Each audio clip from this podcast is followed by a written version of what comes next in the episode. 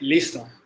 Muy buenas noches amigos, bienvenidos una vez más a Ideálogos, un ejercicio del pensamiento en el que hombres libres buscan simplemente compartir opiniones y también puedes tú compartir tus propias opiniones a través de los comentarios en nuestras redes sociales y también en nuestros canales de YouTube y en otras redes que tenemos y que próximamente estarán a su disposición.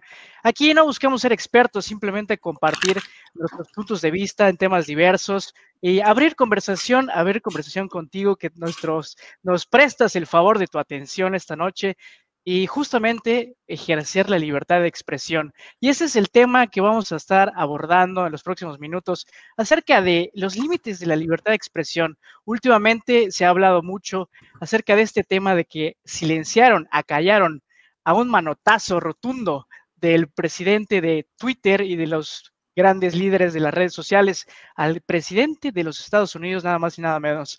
Entonces, vamos a empezar con este tema, vamos a a tener un diálogo un poco tal vez informal, un poco pues circular y vamos a ver cómo sale. Y el punto es que vamos a ir mejorando poco a poco. Mi estimado Alan, tú tenías unas opiniones muy interesantes acerca de ese tema. Si quieres empezar, ¿cómo, cómo observas esta situación de que las empresas privadas están acallando a líderes mundiales? Hola, hola, buenas, buenas tardes, buenas noches a todos los que nos acompañan, a todos los ideálogos que están con nosotros. Y sí, justamente retomando un poquito de lo que platicamos la semana pasada en nuestro programa piloto sobre el tema de, si existe la libertad de expresión en Internet, ¿no? Eh, todos sabemos que Internet, por su naturaleza, desde que se creó, ha sido como que un ente en donde no hay nacionalidades, no hay qué es bueno o qué es malo, y hasta cierto punto todos queremos que se mantenga esa neutralidad. Eh, pero justamente, pues, pues, ahorita hemos visto que eh, todo se concentra en cuatro grandes eh, empresas, ¿no? Que lo controlan absolutamente todo, como viene siendo Amazon, sobre todo en la parte de que ellos controlan los servidores en donde se alojan grandes páginas de, de Internet. Tenemos a Facebook, tenemos a Google, y pues obviamente eso repercute que ellos puedan controlar y que como hemos visto, ellos puedan acallarnos, como sucedió en el caso de eh, Donald Trump, en donde al final de cuentas primero Twitter decidió callarlo, Facebook decidió callarlo. Y ahorita hay una cuestión muy interesante porque yo en lo personal estoy a favor de que cuando alguien está incitando literal al odio y alguien está diciendo literal levántense y maten latinos o maten negros o maten lo que sea, X cosa, eh, pues sí debería haber como que hay un, candado, ¿no? O sea, son como que yo creo que más que atacar a la libertad de expresión, son reglas de convivencia. Es como cuando estamos todos en, un departamento, en unos condominios, ¿no? Que sucede que luego cuando rentamos en condominios el espacio es muy pequeño y pues hay reglas de convivencia, ¿no? De que, oye, tú tienes la libertad de hacer lo que quieras en tu departamento, pero a lo mejor por reglas de convivencia por favor, no estés haciendo fiestas diario y no tengas un escándalo a las 3 de la madrugada porque los demás inquilinos quieren dormir. Yo creo, yo estoy a favor de, eso. Creo que de esa manera deberemos eh, estar funcionando. Es interesante pues, porque ¿quién es el que tiene el poder ahí? Porque, ah, por ejemplo, escuchaba a Leo Zuckerman que, bueno, él decía, está bien, tiene que haber tal vez algunos límites de la libertad de expresión, pero ¿quién? ¿El Estado es el, el, ente adecuado o es la empresa privada? Al fin y al cabo se trata de una empresa privada, pero justamente pues tú, pues no sabes en qué momento si se le hincha justamente un testículo a uno de esos líderes, pues te pueden acallar con un clicazo. Por ahí leí también que el Sputnik 5, la cuenta de Rusia de la vacuna, pues le fue acallada sin razón alguna. Y pues entonces realmente tienen gran poder estos personajes de las redes. ¿Cómo ves esta situación, Heriberto? Yo creo que das en el clavo cuando dices, es un tema de quién regula a quién. El Estado, el gobierno va a regular a las empresas, ¿no? A estas grandes empresas y corporaciones tecnológicas, o estas grandes corporaciones tecnológicas ya tienen más poder y empiezan a regular en cierta medida, en este caso específico, los canales de comunicación de cualquier persona, ¿no? Eh, yo creo que el debate va eh, centrado justamente en el tema del poder, ¿no? A mí me poner sobre la mesa algunas preguntas. Por ejemplo, eh, se argumentó que esta suspensión de las cuentas del presidente Trump en Estados Unidos, pues obedeció a que incitaba la violencia, uno, y también a que, pues, decía mentiras o, verdades a medias. Y yo me pregunto, ¿es la primera vez que el presidente hacía esto? O sea, no se pasó cuatro años de su mandato publicando mentiras a medias, incitando a la violencia. No hay otros personajes de la otra banda que estaban promoviendo violencia contra la policía, por ejemplo, en los Estados Unidos, en esas protestas que hubieron también. Exactamente. claro, el punto es, inclusive desde la campaña, desde la campaña de, del hoy presidente saliente de Estados Unidos, su discurso fue polarizante, fue eh, de, un supremacismo racial, ¿no? Entonces, eh, ¿por qué estas plataformas están tan preocupadas por la verdad y por no promover escenarios de, violencia y polarización? ¿Por qué no le suspendieron la cuenta desde campaña o inclusive eh, cuando durante su periodo de gobierno pues se la pasaba publicando pues sandeces y medio, por, por decirlo de manera amable, ¿no? Entonces, yo creo que para este análisis tenemos que eh, pensar en la coyuntura del momento, ¿no? Es decir, no estamos hablando del mismo presidente Trump cuando estaba en la cúspide de su poder y cuando publicaba los mexicanos son hombres, ¿no?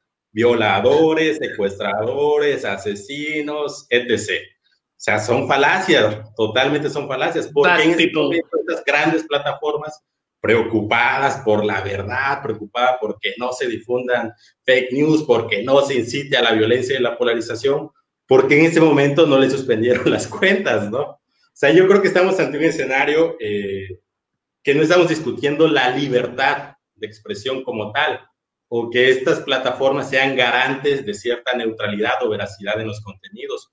Yo creo, y retomo el tema de la coyuntura del momento, Ahora lo hacen porque ahorita estamos en el periodo donde este presidente va de salida. Es el, aquel adagio en política de muera el rey, viva el rey, ¿no? Entonces, sí, al fin y al cabo hay que ver qué le conviene. Ahora va de salida. Y en este momento la empresa ve su conveniencia de, de, que, ah, me voy a ganar más clientes o cacallando a fulanito. O congraciarte con la nueva administración. Sí. ¿Por qué no? Y, y, nada más para finalizar, las personas que estén viendo este video que eh, analicen el comportamiento de los medios de comunicación de su localidad cuando termina el periodo de gobierno un alcalde o un gobernador. Hagan el ejercicio. Durante el periodo de gobierno era el señor alcalde o el señor gobernador y se dedicaban, por lo general, a difundir los logros de gobierno. Cuando termina la administración, mágicamente caen las vendas de los ojos y empiezan a ver los actos de corrupción, los los favoritismos, etc. Nuevamente, esta dinámica de muera al rey. Que el mismo grupo siga en el poder. Exactamente, si hay una alternancia, de pronto el nuevo, el nuevo grupo en el poder pues adquiere los reflectores y adquiere esta preponderancia de yo tengo la verdad, yo soy la luz, yo soy ahora quien vigila por los intereses del Aparte pueblo. es interesante cómo va cambiando la percepción, porque antes eran las benditas redes y ahorita AMLO está diciendo que quiere hacer su propia red. ¿Qué pedo con eso?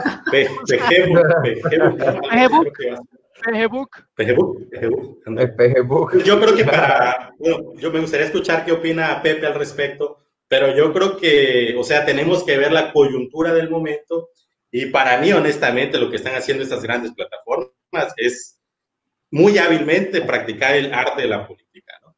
Más allá de que, digamos, este, están velando por la verdad o porque no se polaricen las opiniones en las redes sociales. Tú, Pepe, que tienes este, más conocimiento en cuanto a temas tecnológicos, ¿cuál es tu perspectiva desde esa trinchera? Pero yo realmente tengo sentimientos encontrados con respecto a lo que sucedió porque pues yo soy libertario, ¿no? Me gusta la libertad y, amo el Internet precisamente por esa libertad. Más libertad. Más libertad. Pero el, sí, últimamente me he dado cuenta que tiene que haber unos límites. Eh, o sea, no puede, por ejemplo, amenazarte a alguien en la red y decirte te voy a matar o, no sé, no sé, vendo armas, vendo droga y, que use el, para, pues para sus negocios turbios el Internet pasa, ¿no? definitivamente eso en, pues en la Deep Web y cosas así pasan y, y no sé si sea bueno o sea malo, solo que pasa, ¿no? Pero desgraciadamente las redes ya tienen mucho poder, las redes sociales, ¿no? Lo hemos visto con, precisamente cómo ganó, ganó las elecciones el, el, mismo Trump y todo eso que pasó alrededor de, de, Facebook. No lo sé, la verdad, a mí me gustaría decir que estuvo bien que, que hayan censurado a Trump, pero no puedo del todo porque, porque no deja de ser una voz que callaron y como dice Heriberto, mucha doble moral, mucha conveniencia. Cuando les conviene sí y cuando les conviene no. Y además eh, eh, creo que estamos de acuerdo que fue un símbolo, un símbolo tipo, no sé, B de vendetta, ¿no? Como dice Heriberto, es una demostración de poder. Exactamente, exactamente. Y, y yo, ahorita con, con, todo lo que he estado pues analizando, yo creo que el problema es el humano con poder, ¿no? O sea, a fin de cuentas es una empresa que tiene el poder de tomar una decisión eh, a mí me gustaría más que fuera distribuido, ¿no? Creo que algunos han oído de que hablo mucho de, blockchain, que pudieras tomar esas decisiones a nivel, a nivel pueblo, a nivel sociedad. Muy bien, ¿lo callamos o no lo callamos? Pero desgraciadamente lo, tomó una empresa. Ahora, si lo ves desde otro punto de vista, que creo que también valdría la pena verlo, reduce la red a una casa o a un negocio estás en tu restaurante y de repente hay un, alguien borracho que empieza a, decir, oye, te voy a pegar, o al que entre, no sé, lo voy a saltar. Hay un derecho que tendrías de decir, ¿sabes qué? Por favor, podrías desalojar el restaurante, estás eh, ahuyentando a la, gente o, o estás, se está yendo la gente o la gente pues te, te, va a pegar o no sé lo que sea, ¿no? Lo que crea que piense el dueño en ese momento y está en su derecho de tomar decisiones al respecto eso es lo que por allá me parece que hay tonos de gris, no es blanco o negro. No, no tengo una decisión total al respecto. Al, fin y al cabo es una empresa privada y pues nos guste o no, tienen el derecho de eso como una casa, como dices. O sea, yo puedo admitir a quien yo quiera o, o no, o sacarlo. O patear a quien yo quiera. Así es. Es, es, es, la línea entre libertad y libertinaje y de hecho eso ahorita últimamente han habido muchos movimientos eh, sobre todo en la parte pro-Trump, conspiranoica, digo, ojo, no estoy diciendo que los pro-Trump sean conspiranoicos, eh, pero en, en, en esos eh, sectores de la población, de que exhortando a la gente que utilicen redes como Parler, que es como que una especie de Facebook, pero con más libertad, en donde yo puedo poner ahí que las vacunas están diseñadas para matar a la gente porque es control de la población o X eh, garrafada, ¿no? Hay otra que se llama Gap, que es como que la versión Twitter, pero igual sin censura, ¿no? Y pues ahorita el, tema de Telegram, ¿no? Que están diciendo que el Telegram por el tema de la privacidad, bla, bla, bla.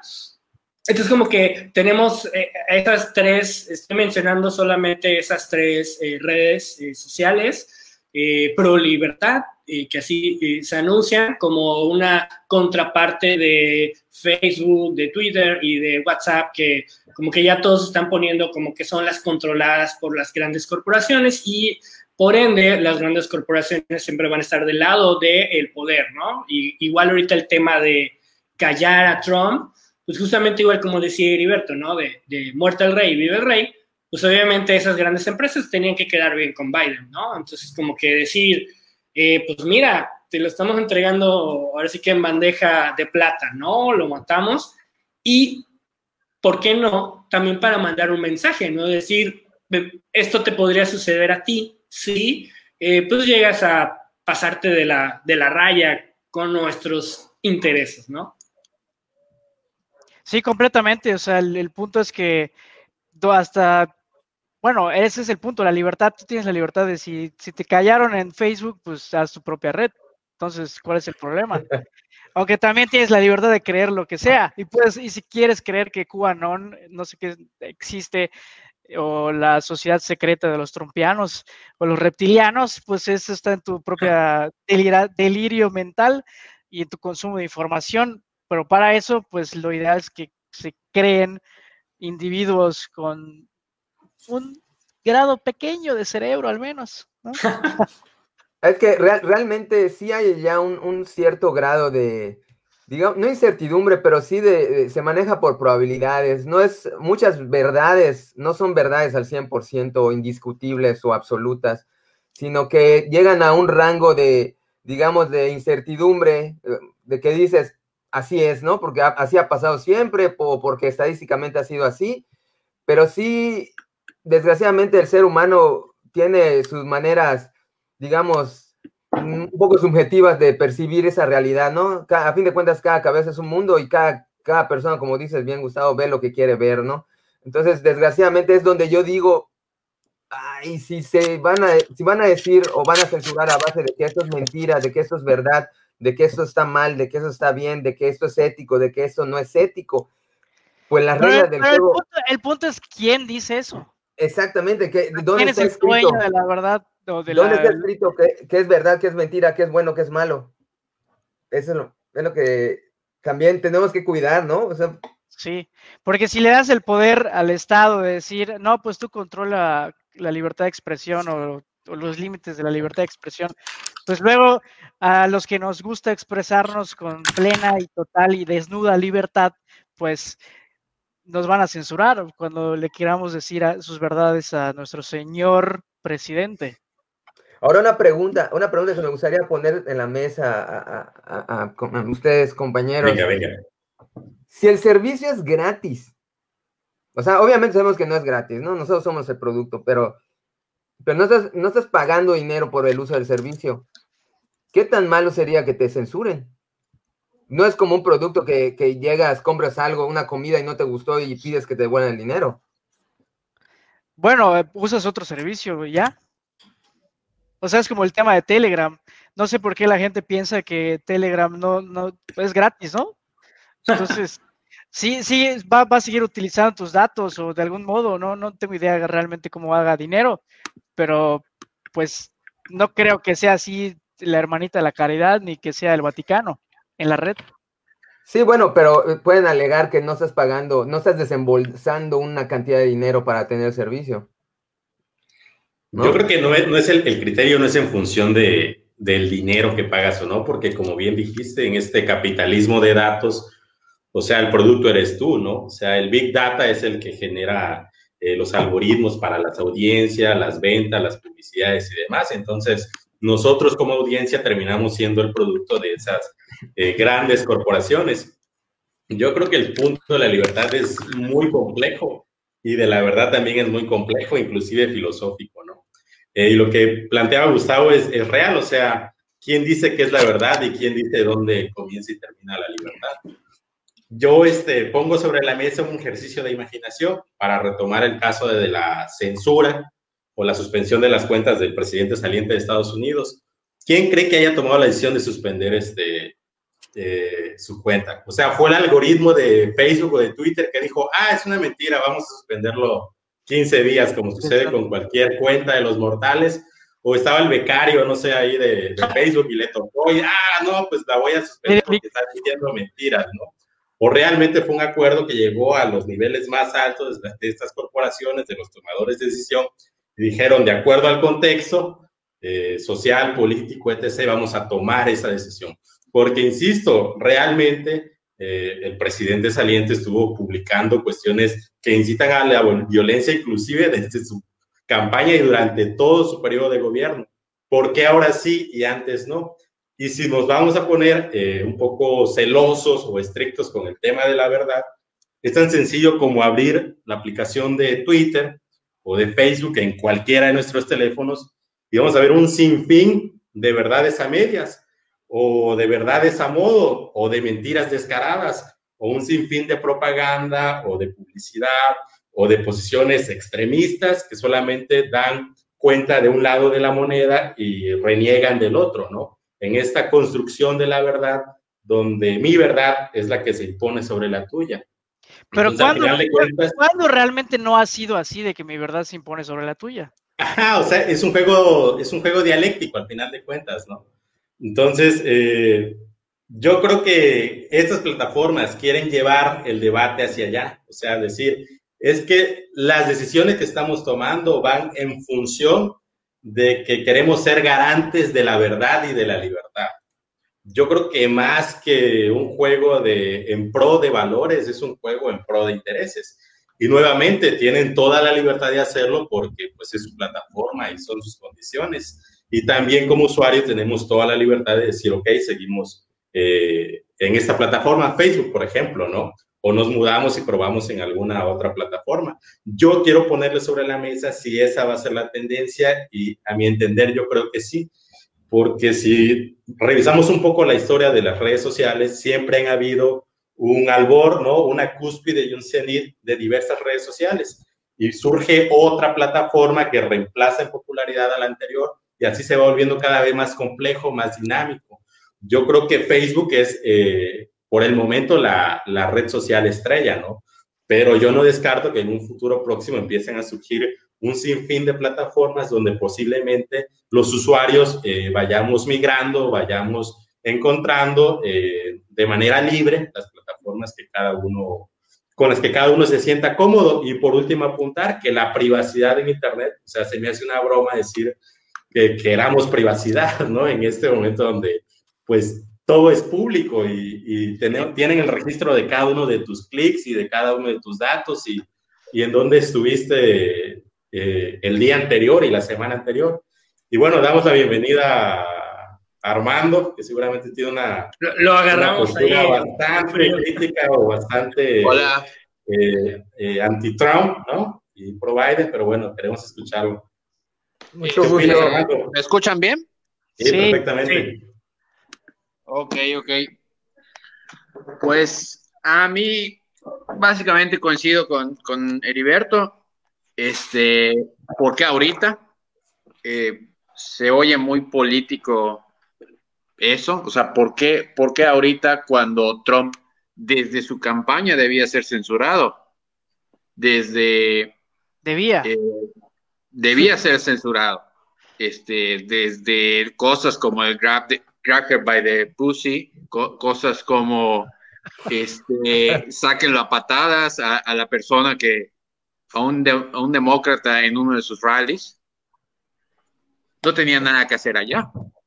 Este, eso, eso, eso debía de, eso, eso ya es incitación al, extremismo, eso es una forma de violencia.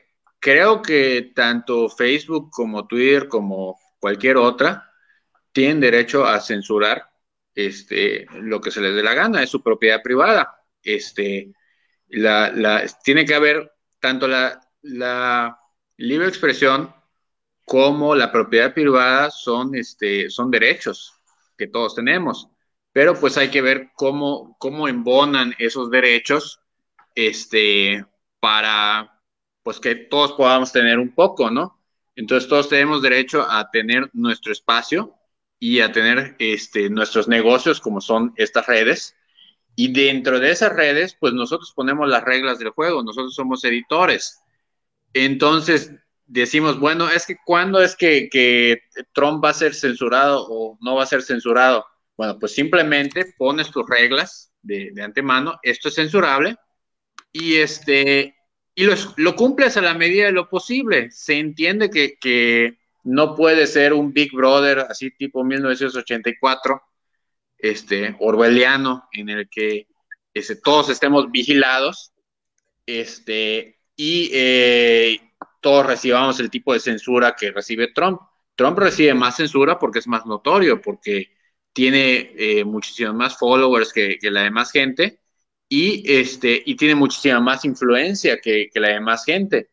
Entonces, si es una persona que está mintiendo, eh, yo creo que alguien que tiene una empresa hace bien en censurarla.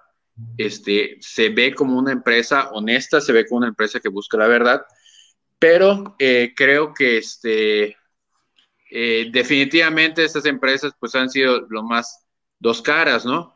Este, lo censuran ahorita, pero pues ya no tiene caso, el hombre ya está ah, casi, casi a punto de ser un, muerto, censura viviente. Qué valientes. Censura la carta, si se me antoja hoy, censuro a, AMLO o, mañana, a, no sé, a, Trump o quien sea. Ah, bueno, nada más una cosita más. Creo que sí se vale hacer censura a la carta. O sea, este, hablaban igual del Big Data y de, de, y de WhatsApp y todo eso y, este, y dicen que, que, si nuestra información está siendo espiada o lo que sea, ¿no? Pues la verdad es que tampoco importamos que, que, Facebook y Twitter no se dan cuenta, como decimos, una tontería y a veces no nos censura. este, creo que se vale, que, que puede ser subjetivo, este, lo que no se vale es que si se denuncia a alguien importante por haber roto una regla de, la casa, este, no se, se, hay una doble moral, ¿no? A este sí, a este no. Pero sí es lógico y sí es, pues se entiende por, no sé, por, por nuestras facultades, que es si lo noto, lo censuro. Si no lo noto, pues no puedo hacer nada al respecto. O sea, si nadie dice, oye, este dijo algo que tus reglas dicen que no se puede decir, pues no hay nada que hacer. Entonces, pues tiene que haber algo de sentido común, ¿no? Ahora, bueno, yo quiero agregar algo a lo que, lo que, lo que comentaste. con algoritmos de inteligencia artificial, ya más que nada por protección de, de derechos de autor, sí, sí escanean, sobre todo YouTube y muchos escanean aunque no tengas, yo creo que hay una ponderación, después de que detectan que hay una violación a algo, ya sea por algún lenguaje que no, no va acorde a, digamos, antisonante o groserías o, no sé, sexo explícito o, una violación implícita, ¿no? De, lo que pusiste una canción o algo así. Me imagino que si es algo de derecho autor, te quitan, eh, aunque tengas cinco seguidores o ninguno. Ahora, si, si es eh, algo que es un comentario, yo creo que si hacen esa, ponderan y dicen, tú, este cuate que tiene 20 seguidores, ajá, y, ni te toman en cuenta, pero sí hay un algoritmo, por lo menos YouTube, yo sé que Google sí lo usa y me parece que Facebook también, ¿eh? No sé si alguno de ustedes los hayan censurado alguna vez. Yo, sé, yo, yo tengo una. yo a veces sigo, este, pues tengo, sigo a varias personas, ¿no? Este, eh, muchas veces igual, pues tengo amigas eh, de, buen ver y este y las sigo y de repente suben algo este y reciben una serie de comentarios este desagradables que no, no es a, eso claramente no le tiraban a esto estas mujeres y este y reciben toda clase de comentarios y pueden pasar años y si no te tomas la molestia, o sea, de porque no te importa la persona o, por lo que sea, de, decir, oye, este, comentario sí está, está, está, muy hiriente, y a veces lo son, o sea, son, son este, o sea, están fuertes y debe doler recibir esa clase de comentarios, y nadie, y nadie hace nada. Y de repente yo lo censuro, y, o sea, no lo censuro, yo lo, lo, reporto a TikTok, lo reporto a, Instagram, y me llega el mensaje 24 horas después de que, en efecto, y, yo he visto que tiene muchas veces que, que ser algo muy, muy evidente. Este, a veces es, muy evidente que es eh, harassment y a veces es muy evidente que es alguien robándole la identidad. Cuando hay un robo de identidad, pues pueden pasar eh, años y, nadie se queja y nadie y son cuentas ahí que, que, ves que tiene mucho tiempo imitando a la otra persona. Este, entonces, si nadie los denuncia, ahí siguen. Pero si los denuncias, la aplicación te lo reconoce. Para mí es parte de la dinámica de las redes, o sea, el odio, el hate, pues es algo de todos los días. Y si eres una persona con muchos seguidores, es, es prácticamente imposible que no te llegue el, el, hate. O sea, simplemente un video en TikTok hablando algo, criticando algo del gobierno, por ejemplo, te van a llevar N eh, eh, odiadores o haters. Eh, pues lo mismo pasa con esas fotos sugerentes. Y digo, la persona fue la que, la que lo, lo que lo puso, Pues al final sabe ella o él las consecuencias de esa publicación. Aquí igual creo que es la, la, la duda, bueno, obviamente como decía Pepe, tiene que ser un algoritmo eh, programado, porque pues no podemos tener ahí un departamento de 20 mil minions viendo, oye, esto está mal, esto está bien, ¿no? Y, estar censurando y todo, pero obviamente el algoritmo eh, suele fallar. Por ejemplo, eh, como decía Armando, ¿no? O sea, está ahí, nadie lo censura y, y tú como usuario tienes que reportarlo. Pero, por ejemplo, a mí me pasó con una cosa que a mi parecer era súper inocente, a lo mejor no eh, cuando yo estaba viendo la serie El hombre del castillo, eh, lo publiqué en Facebook y se me ocurrió la grandiosa desafortunada idea de poner Heil Hitler, ¿no? Y me banearon, ¿no? O sea, se borró la publicación e incluso yo durante 24 horas no pude comentar en mi Facebook. Y así que... Censura la carta. Ajá, y yo decía, oye, el algoritmo no se dio cuenta que eh, estaba yo compartiendo una serie de televisión y que por eso hice ese comentario, o sea, no es que yo fuera un neonazi o algo por el estilo, ¿no? Entonces luego yo creo que sí, el algoritmo falla, censura cosas muy tontas, no censura cosas que debería censurar pero volviendo a lo que platicamos hace ratito, eh, obviamente el baneo a Trump no fue un baneo que hizo el algoritmo, o sea, fue que levantó el teléfono eh, Jack Dorsey, levantó el teléfono Mark Zuckerberg y dijo, cuello a este güey, ¿no? Eh, o, ellos mismos para entregarle la cabeza a Biden, ¿no? Pero realmente no tiene nada de, de que los pongamos como los grandes defensores, porque pues, ya se iban, o sea, si hubieran sido tan valientes, lo hubieran baneado al mes de de presidente o, como dice Armando, desde antes, desde que estaba en, campaña. Pues sí. Sí fue para, para quedar bien eh, con Biden, en mi opinión, que ya inicia su periodo en cinco días ya, y vamos a ver porque hay 50 mil tropas en los Estados Unidos, en Washington. ¿Será este el principio de la, del fin del poderío norteamericano? Ese es otro de los temas que planteamos esta noche. ¿Qué opinan ustedes? No. ¿Qué opinamos? A ver, ¿quién, quién quiere iniciar con este tema? Adelante. no, no, Heriberto. Biden regresará de Estados Unidos a, a, su grandeza. Venga. Great again with Biden. No, yo, yo creo que va a ser business as usual. Eh, realmente Biden es, establishment, no va a haber ningún cambio. Eh, quizás eh, un poquito por el terreno ganado por, por la gente de, de, Bernie Sanders, este, que ganó este, notoriedad de su mensaje y también muchísima gente en el Congreso. Los seguidores de Bernie Sanders están creando ya el squad. Yo creo que ahorita deben ser como unos, este, como unas ocho personas. antes eran cuatro y van a seguir creciendo. Este, eso les mi, ignorancia, ¿qué es squad? El squad eh, son mujeres como Alexandria Ocasio Cortés, este, que tienen la misma ideología, que entraron al mismo tiempo que ella, solo que ella es la más popular. Extremismo de izquierda. No es extremismo de izquierda, de hecho, Radical. No. No, porque, de hecho, si sigues en, las, los comentaristas, los canales que, tienen ellos eh, de seguidores en YouTube y, ese tipo de gente, hay una diferencia clara entre lo que es un socialdemócrata y los, los chairos o los eh, feministas radicales, etcétera, que les dicen ahí social justice warriors. Este, los, la gente que sigue a Alexandria o que sigue este, a, Bernie tiene una visión muy humanista de los derechos humanos y no les gusta, para ellos es frustrante todo el tema de, la, identidad, eh, todos los temas identitarios de izquierda son muy frustrantes porque en, en esos temas tienes un 50% del apoyo de la gente, siempre, toda la vida, la mitad va a ser pro identitaria izquierdista radical liberal y la otra ah, mitad va a ser conservadora. ¿A qué te refieres con identitaria?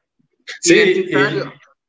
yo creo que igual, este, yo soy... si pudieras, si pudieras acotar Este, sobre el tema en particular de, entendemos estas corrientes dentro del Partido Demócrata que van este, a negociar y a y a poner agendas dentro del gobierno, pero en términos generales, ¿no? El papel de Estados Unidos a nivel global como una potencia hegemónica a nivel militar y económica, eh, sí queda un poco simbrada tras el, tras el gobierno de Trump. Desde tu perspectiva, eh, ¿cómo consideras en términos generales qué serán eh, los retos principales que enfrente la administración de Biden y cómo crees que, que vaya resultando por lo menos en los próximos meses?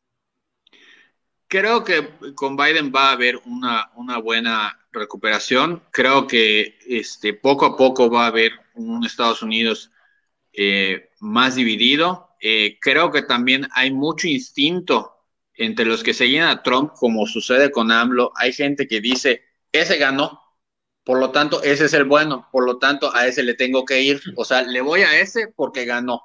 O sea, hay, hay un instinto, para mi gusto, en las sociedades un instinto de rebaño muy, muy fuerte.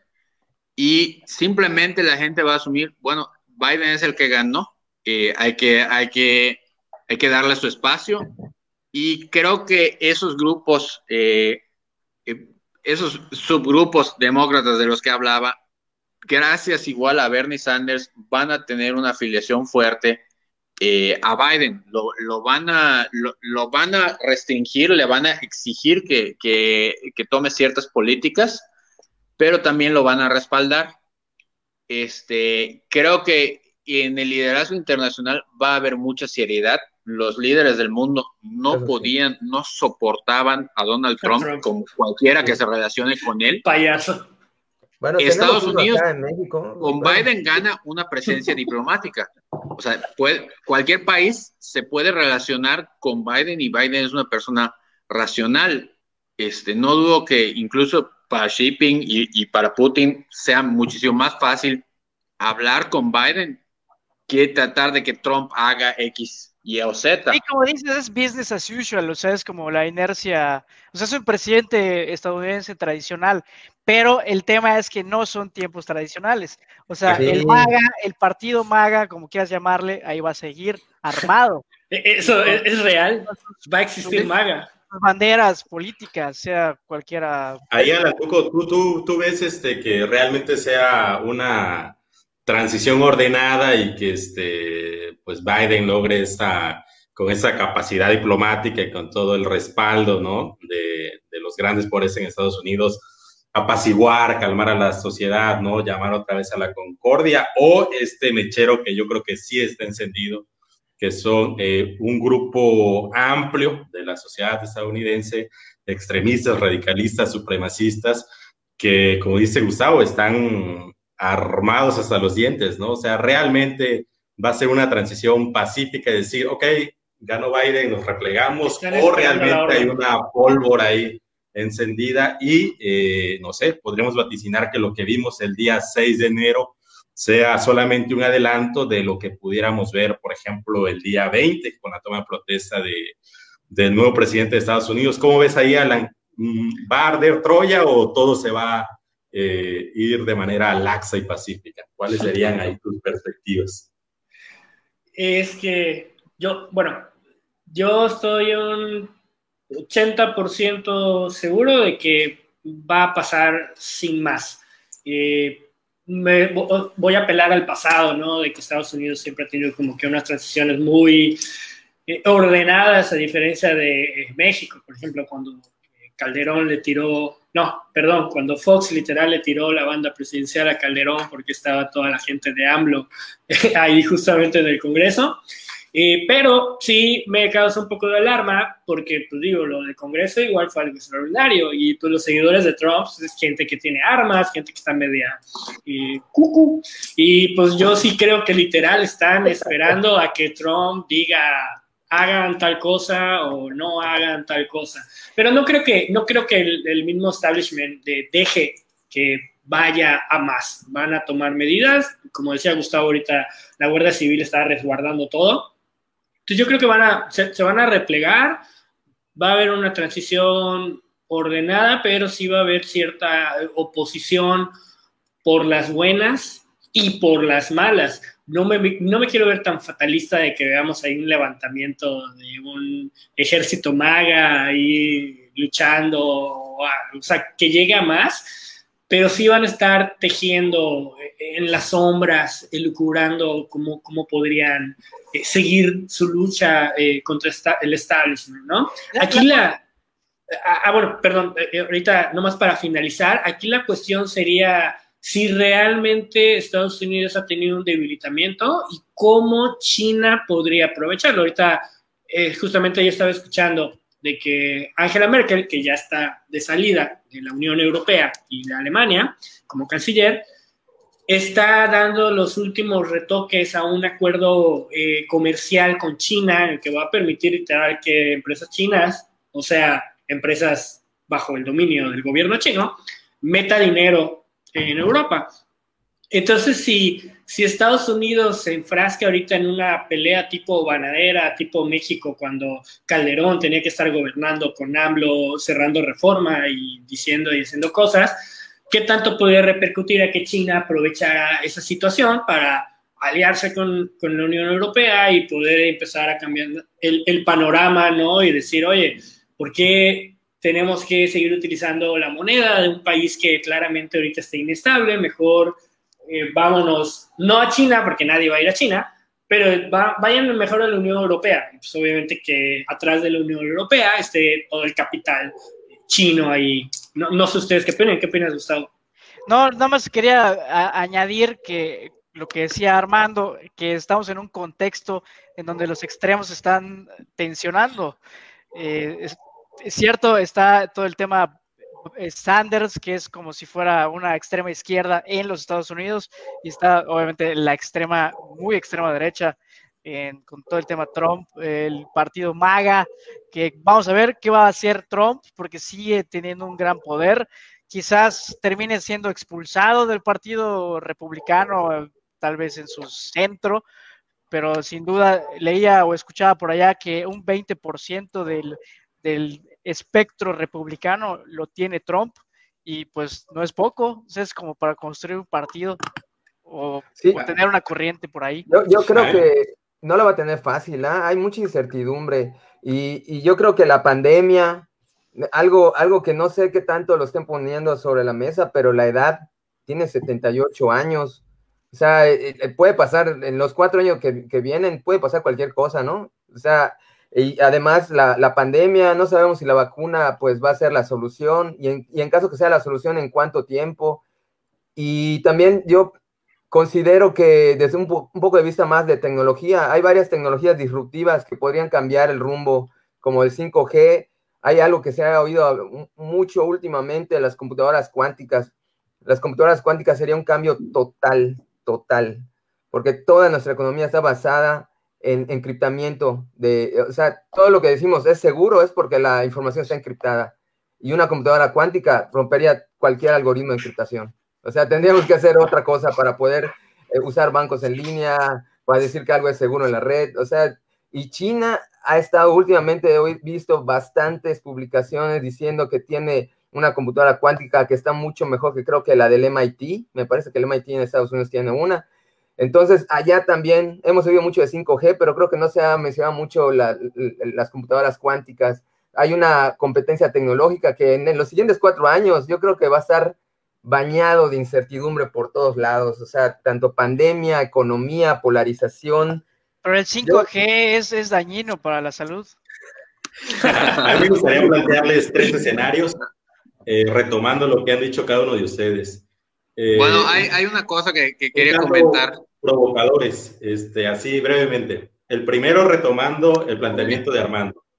Es decir, eh, Biden trae esta, este respaldo importante de, de, los poderes norteamericanos y tiene esta capacidad para conciliar, para un poco quitarle presión a la olla y retomar eh, nuevamente Estados Unidos a la dinámica eh, que había mantenido como, como el de la batuta a nivel global. Es un escenario eh, otro escenario eh, más provocador, eh, Trump no inventó el racismo, sí lo exacerbó, pero Trump es la expresión de una sociedad racista, ¿no? O de un sector de la sociedad racista y supremacista.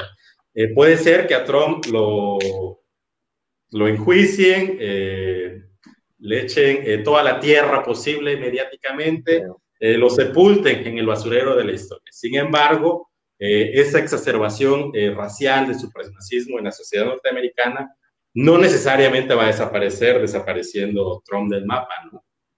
Eso puede ser un escenario de confrontación, de división y de eh, fragmentación interna dentro de Estados Unidos. Ese sería el segundo escenario. Y el, y el tercer escenario, que yo creo que tampoco es descabellado, es un principio maquiavélico, ¿no? Cuando tengas problemas de política interna, pues genera alguna distracción externa, ¿no?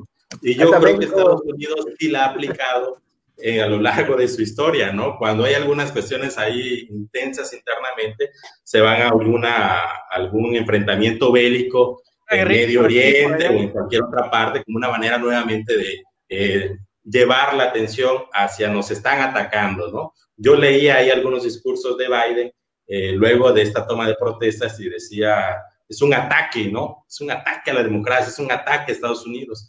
Y esa retórica es muy gringa, ¿no? Es muy, este, nos atacan, tenemos que defenderlo y esa, y esa eh, respuesta bélica generalmente va hacia el exterior, ¿no? Como una estrategia para bajar los humos eh, o la presión interna que hay. Son tres escenarios eh, posibles a mi entender y me gustaría preguntarles eh, qué tanta posibilidad o si ven otro escenario que no estemos leyendo en estos momentos. yo tengo un, hay, hay, cosas que hay que considerar aquí, factores que, que van a influir. Este, primero que nada, de toda esta gente maga loca que está saliendo, este, ahorita hay una cacería de brujas fuertísima que está haciendo el FBI. Este, todos los que salen, eh, los que salieron y son identificables por las cámaras o por, o por otras personas que estuvieron allí, este, ahorita el, el FBI eh, está tocando sus puertas y ya un gran número de ellos está en el bote. Este, hay un desprestigio maga enorme que es algo que los izquierdistas, toda clase de izquierdistas, chairos o no, eh, querían que, suceda, que es que eh, los derechistas hagan destrozos. Eh, porque siempre que pasa un, caos, un riot de, izquierda, ahorita eran los que tienen la fama, eran los que tenían la fama de vándalos.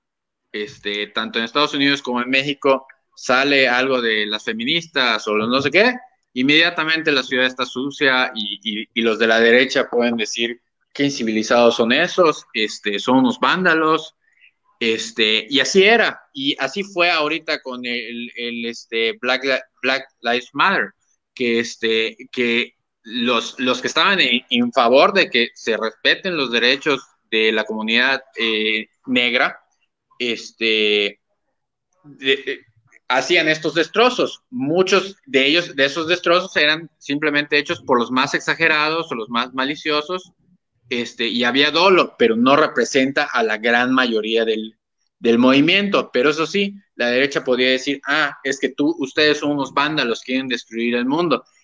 Y ya se revirtieron los roles, porque los de la derecha no solo también tienen esa clase de vándalos, sino que son vándalos eh, megalómanos que quieren, este, que quieren tomar. La, izquierda es la civilizada ahora. exactamente, ya se, ya se invirtieron los papeles que es algo que la izquierda quería que, suceda, porque se sabía, se sabía que son locos y que tarde o temprano iban a hacer algo y ya se descararon. Entonces ahorita a continuación viene un desprestigio, porque la misma izquierda moderada ya hizo así, está como que comenzando a tomar su distancia y eso se ve en, el mismo vicepresidente, o sea, e, esa izquierda loca, los MAGA, querían eh, atacar A, a Mike Pence y los, los republicanos normales desaprueban por completo ese, ese ataque que hicieron los MAGA. Entonces ya hay un desprestigio de los seguidores de Trump, ya hay un desprestigio de Trump. Trump ahorita, ahorita mismo está perdiendo aliados como nunca. Ya se peleó incluso con Rudy Giuliani. Este, no hay un respaldo y eh, Mitch McConnell está ahorita este, disfrutando que todo depende de él, porque ya se le hizo un segundo impeachment y este, sigue el juicio político. Entonces, yo lo que veo es que McConnell lo está, lo está saboreando, o sea, no está, no está diciendo voy a defender a Trump, no está, no está haciendo nada, está, está disfrutando el momento político. Obviamente, él tiene, él eh, ahorita debe estar negociando porque los demócratas van a querer que, que el juicio político eh, gane en contra de Trump y, este, y Trump va a decir, oye, mis seguidores, yo te voy a dar mi respaldo, Mitch, pero Mitch le puede decir, tú ya estás muerto. ¿Por qué? Porque todo el mundo ahorita está abandonando a Trump. Y no solo eso, las empresas están abandonando a Trump. Ya tiene como 50 años en el Capitolio, Mitch. O sea, ya está igual. Sí, pero, pero Mitch es, es, un jugador de, de, alto nivel, es un jugador sofisticado y es el que tiene el mando real. Nunca lo tuvo Trump como lo tiene, como lo tiene Mitch. Trump tiene, tiene su séquito de idiotas Mitch tiene al séquito real de los, de los republicanos con poder. Entonces, este, ahorita Mitch está, creo que, disfrutando que ese es el liderazgo o dominio que tiene finalmente se nota y entonces está como que jugando con los dos lados, que ahorita él tiene un, es una figura central. Este, la otra cosa es que los MAGA, eh, muchos son idiotas, racistas, conservadores, pero también muchos tienen una, una necesidad genuina que es, volviendo un poquito a lo que decía de, de Bernie Sanders, que es eh, temas de izquierda, temas de derecha, que si derechos gays, que si no derechos gays, que si aborto, que si no aborto, son temas en los que históricamente la sociedad siempre está dividida a la mitad. Pero hay, una, hay un tema en el que la sociedad, el 90% quiere cosas. El 90% quiere que haya educación, quiere que haya salud, quiere que haya condiciones laborales dignas. Entonces, Trump le hablaba a, a, esos MAGA, muchos simplemente quieren esas condiciones dignas como proletariado, como, como empleados este, muchos de los seguidores de Sanders igual quieren esas condiciones dignas. Eh, los tontos se van con Trump. Sí, hay un traslape ahí interesante entre, entre, entre Sanders y Trump. sí, hay, una coincidencia y, y, Sanders nunca los insulta a ellos directamente porque sabe que son tontitos, pero tienen necesidades reales. Eh, entonces, este, ahí es donde, donde, y eso es lo que los nuevos demócratas que van surgiendo, este, eso es lo que, lo que pone. Y cuando me dicen, es que son radicales, no, no son radicales, porque los demócratas radicales, es más, Nancy Pelosi es más radical, es más eh, chaira, más feminista radical o lo que quieras, que, que Bernie Sanders. Porque Bernie Sanders dice, yo lo que quiero es derecho para la gente, derechos para la gente normal. Nancy Pelosi dice, no, yo no quiero derechos para esa gente porque las corporaciones me pagan. Voy a fingir que soy izquierda diciendo aborto para todos y diciendo este matrimonio gay. Es, una farsa. Entonces, este, es una farsa, pero hay gente, o sea, hay gente con esas necesidades laborales, con esas necesidades eh, fiscales de ambos, de ambos lados.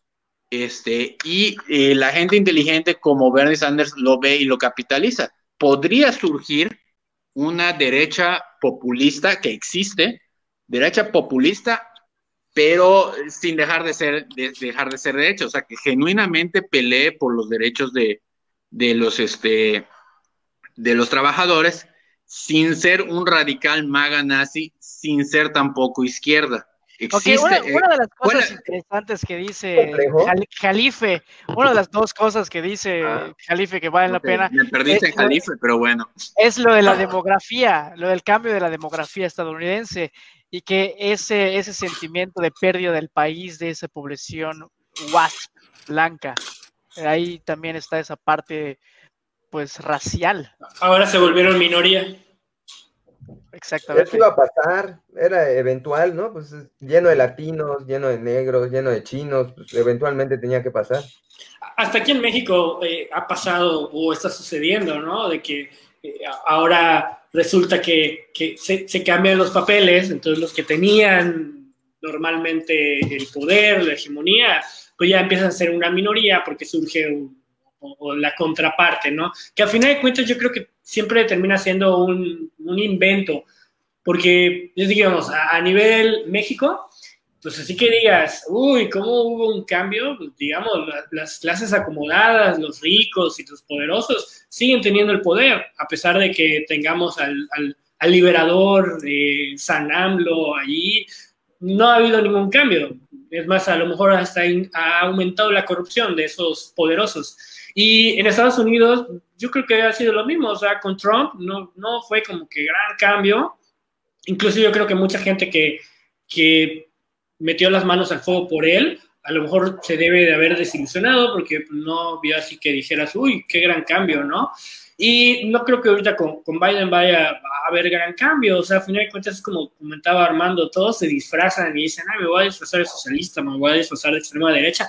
Pero a final de cuentas, cuando llegan a la silla, no cambian mucho las cosas porque pues a nadie le conviene eh, hacer grandes cambios o grandes revoluciones, porque así estarían perdiendo todos sus posiciones, eh, sus, sus, puestos de poder, por así decirlo. Ahora, la, la cuestión, la, la, duda que yo tengo es así una duda inmediata. ¿Qué pasa en México? Eh, con, con, Biden como presidente. Yo, yo lo veo como que va a ser lo mismo que cuando eso estaba justo, Eso justo les iba a comentar, eso justo les iba a comentar porque por ahí ya estuve leyendo algunos analistas que dicen que al revés va a jugar la carta chavista AMLO, iba a decir, no, intervencionismo estadounidense, es el imperio yanqui que quiere intervenir en nuestro sistema energético. Y cuando quiera Biden meter o simplemente que las reglas del juego en la relación se mantengan, pues ahí va a jugar esa carta. Por ahí, por eso tal vez llamó a, a o ¿cómo se llama este cuate? Ah, ese, igual fue muy, muy, raro, ¿no? Que dijera, ah, pues ahora tráiganlo. Y lo de eh, Cienfuegos igual, no tiene sentido, sobre todo que lo hicieron tan rápido, o sea, eh, se pudieran haber llevado años para decir lo que dijeron ayer, antier, no sé, no tenía caso que lo hicieran tan rápido. Parecía de que le están allá picando en la cola al tigre, ¿no? O sea, a ver qué pasa, ¿no? Yo creo que sí, sí, pero está un poquito, realmente Biden, especialmente teniendo a Harris como su vicepresidenta, se me hace un poquito difícil que, vaya a dejarse empujar por alguien como AMLO. AMLO realmente puede hacer esas cosas este, medio radicales, medio raras, pero a final de cuentas el comercio pues depende de Estados Unidos y si, y si Biden sabe lo que vale el peso de Estados Unidos, le va a decir, no, papi, vas a pasarte a energías limpias y te va a ir bien, te lo prometo, vas a hacer más dinero. Pero, eh, porque es necesario, realmente como es para Canadá y para Estados Unidos, es muy malo que uno de sus principales socios comerciales esté perdiendo todo su capital y perdiendo todo su tiempo en proyectos idiotas. no, te, conviene que, que tus socios estén empobreciendo con estupideces. Entonces yo creo que entre, entre Biden y entre Trudeau eh, sí va a haber una presión para que AMLO se cambie a las energías eh, renovables y también eh, puede, puede que le metan a este, ¿cómo se llama? Que le metan a la BOA. O sea, como, como siempre, como siempre ha, pasado que, para dar apoyo. Ah, no te gusta, yo te voy a atacar de este lado y de este otro lado voy a financiar a todos los que quieran. ah, que, o sea, AMLO hasta celebra las remesas, o sea, es una mamada. Qué, ah, triste. Sí, sí, sí, definitivamente tienen con qué, con qué hacer presión. Y quizás este Biden es como que muy sonrisal o muy, muy jovial, este, pero también está Harris, y Harris, Harris es, es una cabrona, es, es, este, es una fiscal este, que ha hecho eh, lo que sea por su propia carrera y por defender sus intereses y puede ser lo mejor atacando. Entonces, este, igual depende de, de, este, de quiénes van a ser los eh, pues, secretarios de, o sea, quién va a ser el secretario de Estado y quién va a ser el secretario, eh, pues, los que vean las relaciones internacionales este, ahí eso depende mucho. Yo, yo tengo una duda. Eh, bueno, igual es una cosa, a lo mejor yo soy el único que lo ha anotado es una tontería mía. ¿Ustedes qué opinan? De la el, creciente boom o actuar en redes, sobre todo en Twitter, de Ricardo Salinas Pliego, que ya, yo, yo ya lo veo como que se, candidateándose como una especie de Trump, región 4, pero todavía como que no le agarro todo. Digo, no le estoy prestando mucha atención porque me da un poquito de náuseas luego sus opiniones, pero como que todavía no le agarro porque veo que hay unas cosas que sí se pone muy en contra de la 4T, como por ejemplo en el tema de energías, ahí sí le ha tirado como de que es una estupidez, que se vaya por las energías eh, sucias en lugar de las limpias pero hay muchas cosas que luego sí veo que como que celebran. Entonces, todavía no, o sea, como que yo tengo mi, ahí en mi mente que digo, este güey se va a tirar, pero todavía no sé si se va a tirar en contra de la 4T o hay cierto acuerdo bajo el agua de la 4T de decir, chinga, ya nos gastamos mucho este discurso, pero no vamos a soltar el poder, ahora que lo ganamos, entonces vamos a meter este güey para que se vea que hay un cambio, pero en la realidad pues seguimos controlando lo mismo, ¿no? Porque igual mucha gente dice que esta ley que querían meter eh, para el Banco de México, para poder literal que el Banco de México te cambiara de a fuerzas eh, dólares, ah, eh, era una ley que estaba promoviendo Salinas. de dinero. Exactamente, ¿no? Entonces yo ya no sé qué tanto son amigos. ¿En qué, qué, esa ley, perdón? La verdad, creo que siguen en, en stand-by, no volvió a salir noticia al respecto. Pero no sé ustedes qué, qué, opinan de todo ese rollo. O sea, la 4T puede continuar. Eh, ¿Quién, o sea, va a ser AMLO o van a meter a alguien? Y si Salinas Pliego va a ser en contra o va a ser el, el caballo de Troya para que se mantenga la 4T en el poder. A ver si no se cae la 4T en, el 21. se va a resbalar mínimo. Sí, hay un Sí. Pues yo creo que eh, eh, es, no sé qué tanto vaya a ser en contra de, AMLO. Yo creo que él está haciendo eh, una jugada para presionar, porque pues es uno de los principales socios de, AMLO. La, gente de, de, este, de, Salinas Pliego está en el, en el, en el cabildo de, o sea, en el gabinete de, de AMLO. Este, y eh, AMLO realmente pues navega con esa bandera de, socialistoide, pero realmente AMLO, AMLO, AMLO, es AMLO, AMLO no tiene ideologías, su ideología es que él tiene que decir, que, exactamente. Entonces muchos no entienden y a veces los, los, este, pues los morenazis o, o como sea que se les diga, este, se, se confunden porque ¿qué, es lo que está diciendo la, derecha? Que, si la derecha, que si, que si somos eh, comunistas y luego porque a veces nos dicen que somos neoliberales.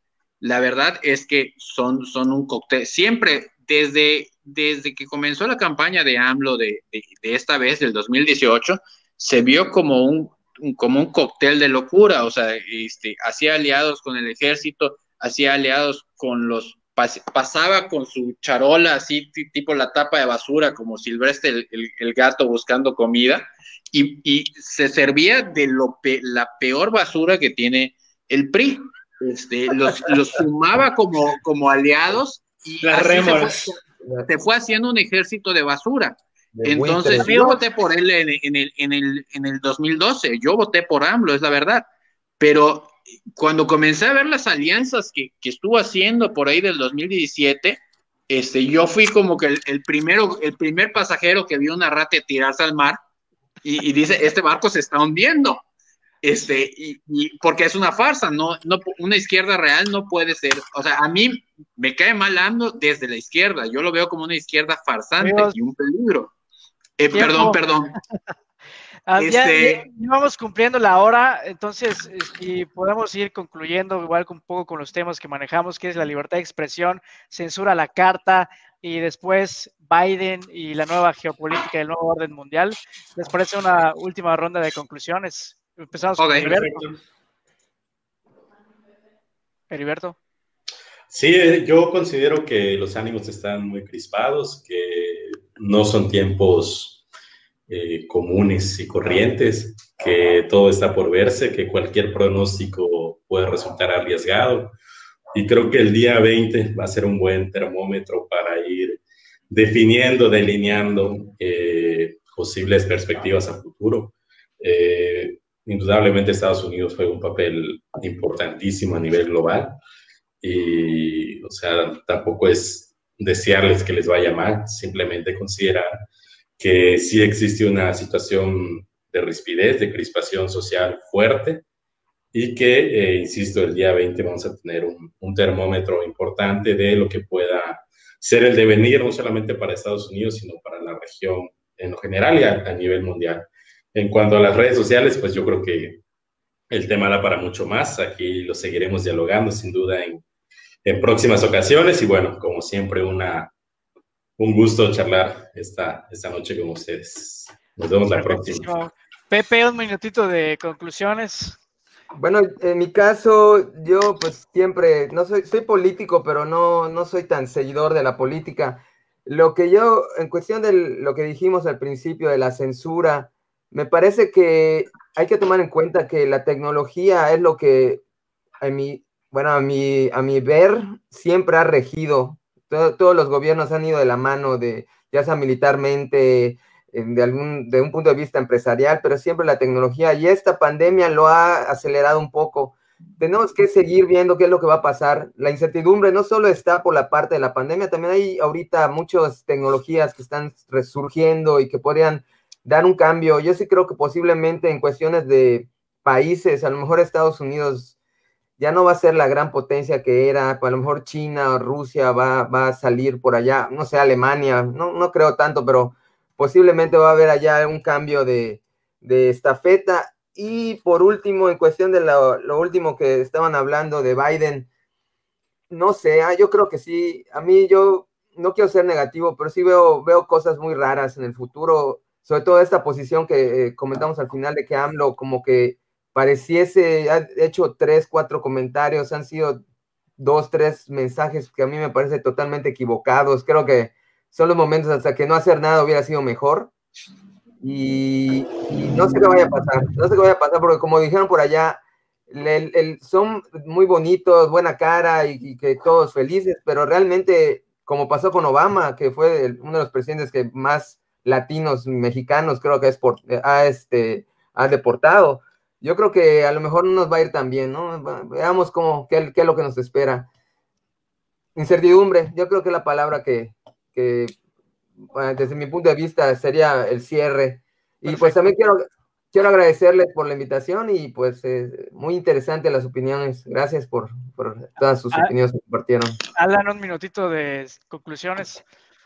Pues bueno, del primer tema yo creo que sería algo muy conciso como libertad responsable. Mm, porque este tema de la libertad de expresión está muy complicado, sí deberíamos tener libertad, pero eh, como ponía el ejemplo del departamento, con cierta eh, responsabilidad, o sea, ciertos límites de aquí termina tu libertad, porque ya está afectando a las demás personas. Entonces yo me quedaría con eso de que tenemos que ejercer la libertad en línea, en vida, en, en donde sea, pero siendo responsables con las personas que nos rodean, ¿no? Con el entorno. Y en el tema geopolítico, yo veo, bueno, es que hay lo que quiero y lo que veo. yo quiero que todo siga igual, status quo, pero concuerdo eh, con lo que me comentaba Pepe eh, y también lo que comentaba eh, Armando. Igual podría ser que AMLO vaya a radicalizarse un poquito en caso de que eh, Biden vaya a ponerse muy, muy incisivo. Y también soy de la idea de que China va a seguir acechando, eh, viendo de qué manera puede aprovechar todo eso para ir acumulando más poder. Entonces yo creo que vamos a tener un periodo de reorganización política, porque no creo que Trump se quede callado, va a ahí metiendo piedritas en el camino a Biden y eso pues obviamente va a ser algo que le va a ayudar a China, ¿no? Para que pueda él, tejer sus redes y aquí en Latinoamérica pues tenemos aquí a los a los AMLOS, a los eh, Bolsonaro y a toda esa fauna que va a seguir haciendo sus tonterías eh, bananeras. Entonces, pues, pues, aguantar, ¿no? Como decíamos la transmisión pasada, aguantar nosotros y ver en qué momento eh, podemos seguir ahí defendiéndonos de lo que venga. Eso sería todo. Y pues que nos sigan en nuestro canal de YouTube, aquí en la, en la página de Diálogos. Y también si tienen algún tema en particular que les gustaría que tocáramos, pues pueden dejar el comentario ahí en la página. Y con todo gusto lo podemos tocar. O incluso si alguien quiere participar como invitado, pues adelante, tienen el micrófono abierto. De acuerdo. Armando. Bueno, eh, voy a irme lo más rápido que pueda. Eh, creo que las, la censura clara, de piso parejo, con reglas claras, se vale, pero dentro de la propiedad privada, no dentro del, gobierno. Eh, creo que eh, el tipo de censura que están ejerciendo Twitter y Facebook y eso, eh, a pesar de que pues tiene que haber sentido común y, no, no se puede hacer de todo, es completamente hipócrita y convenciero y político, politiquero de último momento. O sea, es una porquería. Creo que Trump eh, y el MAGA están acabados. Creo que los van a destrozar en los próximos meses. Eh, no creo que ni siquiera intente, bueno, va, él va a intentar eh, reelección. No creo que, que lo logre. La política gringa no, no, no, no, dio el, el, sal, el santo, salto cuántico que vi cuando Sanders tenía posibilidad pero creo que están mejorando, creo que se dieron pasos en la dirección correcta. Este, creo que Estados Unidos va a recuperar su lugar, eh, o, por lo menos va a tener un lugar importante en el mundo. Y creo, eh, del último punto que, tocó Alan, eh, que AMLO en realidad funcionalmente es un neoliberal más, neoliberal, realmente es un capital. neoliberal es una palabra que significa corrupción, es un corrupto, es capitalismo clientelista. Y este y pues muchísimas gracias por tenerme en este espacio. Eh, fue un gusto y este hacía rato que no platicábamos así. Completamente de acuerdo. Y mi conclusión en el tema de la libertad es un poco, estoy muy de acuerdo con lo que dijo Armando, en el sentido de que sí, libertad pareja, libertad de expresión dentro de la propiedad privada y sin duda cada uno tiene su responsabilidad de ejercer esta libertad en los espacios públicos que se nos ejerce bueno, realmente no son espacios públicos, son espacios privados, entonces hay que tenerlo en cuenta también. Y nosotros sabemos hasta qué punto publicamos o no, o qué podemos esperar de estas publicaciones. Por ahí hay alguien que dice que eres lo que publicas, y justamente me parece, me parece que tiene razón. En el, tema de la en el tema de la geopolítica, honestamente, no lo veo tan, tan optimista como, como ah, dice Armando. Yo pienso que Maga va a seguir. Esos radicales, Proud Boys, van a seguirse sintiendo relegados, inclusive más. Tal vez van a tener un pequeño lapso de debilitamiento, pero siempre hay líderes que van a poder surgir. Y también hay un tema extraño de esas tensiones que se arman en Estados Unidos y eso va, va a generar una disrupción en el tema geopolítico y a ver qué va a pasar con la relación México-Biden o AMLO-Biden más que nada, que por cierto no empezó con el pie derecho, empezó con el pie izquierdo, toda vez que pues no se felicitó a tiempo y bueno, en general no ha tenido muy buenos gestos que digamos AMLO con Biden. Y en el tema de la relación personal vamos a ver qué, qué surge. Y sin más, pues obviamente hay muchos temas que quedan en el tintero. Simplemente agradecer a cada uno de los invitados. no concluyó, ¿no? Sí. Perdón simplemente, agradecer a cada uno de, de ustedes, Armando, Heriberto, a José, a Alan, y a invitarte si llegaste hasta acá, comparte, dale like, síguenos en nuestras redes sociales. También si tienes alguna sugerencia, si quieres participar, no dudes en escribirnos y nos vemos en la próxima edición de Diálogos. Muy buenas noches.